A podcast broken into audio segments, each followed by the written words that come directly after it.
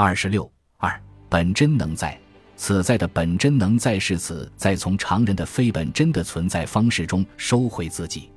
海德格尔提出，此在的本真能在的见证是良知的声音或良知的决心。良知是此在的生存现象，不是摆在那里的现成的事实。它只存在于此在的生存方式之中，只是在此在的实际生存中才宣泄出来。从生存论上来看，良知所开展、所归属的范围，也就是组建此知在这种展开状态的那些生存论现象、现身、领会、沉沦、言谈。也就是说，良知总是给出了某种可加领会的东西。它也是通过具有情绪的存在及现身，而从此在所操劳欲余的世界中及沉沦中开展出来的，并以沉默无声的言谈勾连起来的。简言之，良知这种生存现象，即是使此再从迷失于常人的非本真状态中带回来，使此在中断去听常人。这样一种中断的可能性，在于直接被一种声音所呼唤。这种呼唤与日常非本真状态的模棱两可之声、嘈杂之声相反，它以不嘈不杂、明白单一的方式呼唤着，以这种方式呼唤着而令人有所领会的东西，即是良知。从良知呼唤的性质看，良知表征了此在本真生存的全体。良知的呼唤性质包括四个方面：一是良知所呼唤者是此在本身。二是此在被呼唤向其本己的自身，三是良知向呼唤所及者没有给出任何世间信息，不付诸任何言辞音声，四是呼唤者也是此在本身。从这四个方面来看，良知所召唤的是此在，他把此在召唤向最本己的能在，呼唤者是处于被抛状态之中为其能在而为的此在，同时。良知的这种唤起，也是把此在从沉沦于常人状态之中唤起，因此，良知呼唤也是以操心的三个环节为基础的。良知的呼声及良知本身在生存论上之所以可能，就在于此在在其存在的根基处是操心。良知公开自身为操心的呼声，良知的呼唤所给出的可加领会的东西是有罪责。此在原始的有罪责，因为此在生存着是此在能在的根据，而它生存着就有着一系列的不知状态，这即是它的有罪责。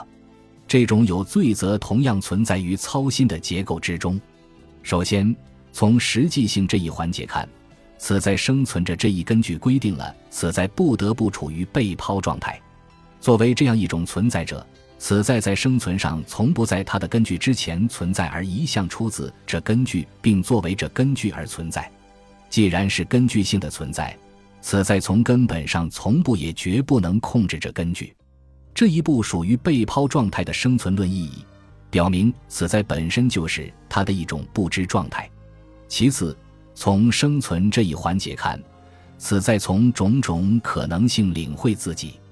筹划自己。他向来以能在的方式处在这种或那种可能性中，他总是选择一种可能性而放弃另一种可能性，他始终不是另一种可能性。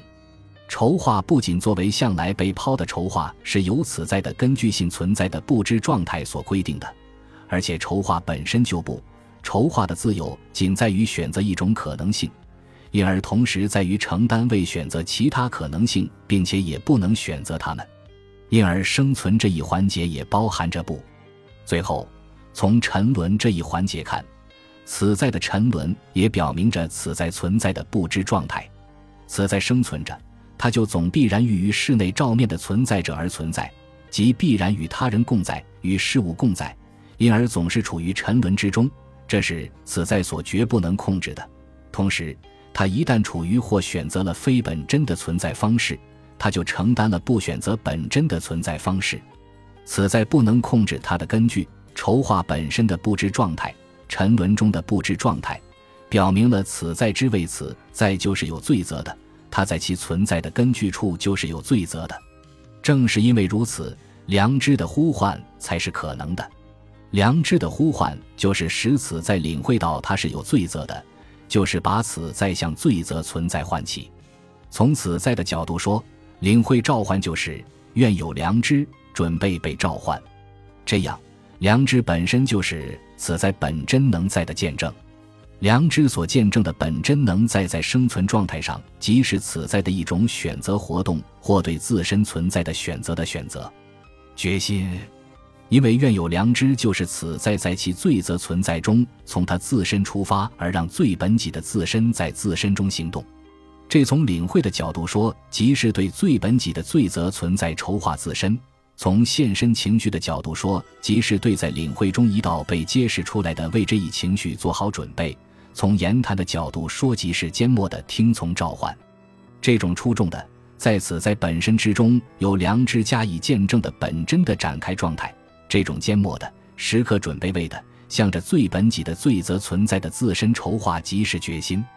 决心所标志的此在的本真存在，并不是把此在从世界中脱离出来，并不是把此在隔绝在真空之中，使之成为一个孤立的自我。而是使此在从非本真的存在中解放出来，自由地面对世界，自由地在世。海德格尔特意指出，他对良知的分析先于心理学上对良知体验的描述和分类，也不同于生理学上对良知的解释，与神学的良知解释也没有关系。如果说海德格尔所做的良知分析的确与心理学和生理学对良知的规定不同的话，那么。海德格尔说，他的分析与神学的良知解释不沾边，却难以成立，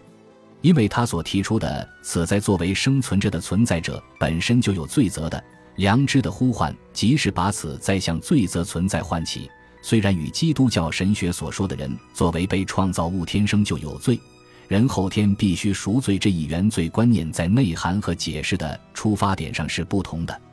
但是在人原本就是有罪责的存在者这一点上。海德格尔的观点与基督教神学的观点在实质上还是如出一辙，这表明海德格尔对良知的分析仍然受到了西方基督教文化传统的无形影响。任何思想家都不可能绝对的摆脱他所处的社会历史与文化条件，这是一个颠扑不破的法则。可以看到，海德格尔对良知的分析同样实际上表明了此在生存的两个方面。此在的被抛和超越这种被抛，即此在生存的选择性、能动性、目的性和被制约性、受动性、条件性。此在的被抛表明了此在在无形的被迫中选择了他所遇到的以历史形成的世界。他通常总是以非本真的方式生存。相反，此在超越这种被抛。即从良知的呼唤而走向本真的生存，则突出地表明了此在生存的自身决定性，突出地表明了此在生存的能动选择。也就是说，此在能够从非本真的生存解放出来，而走向本真的生存。本真的生存同样是此在的可能性。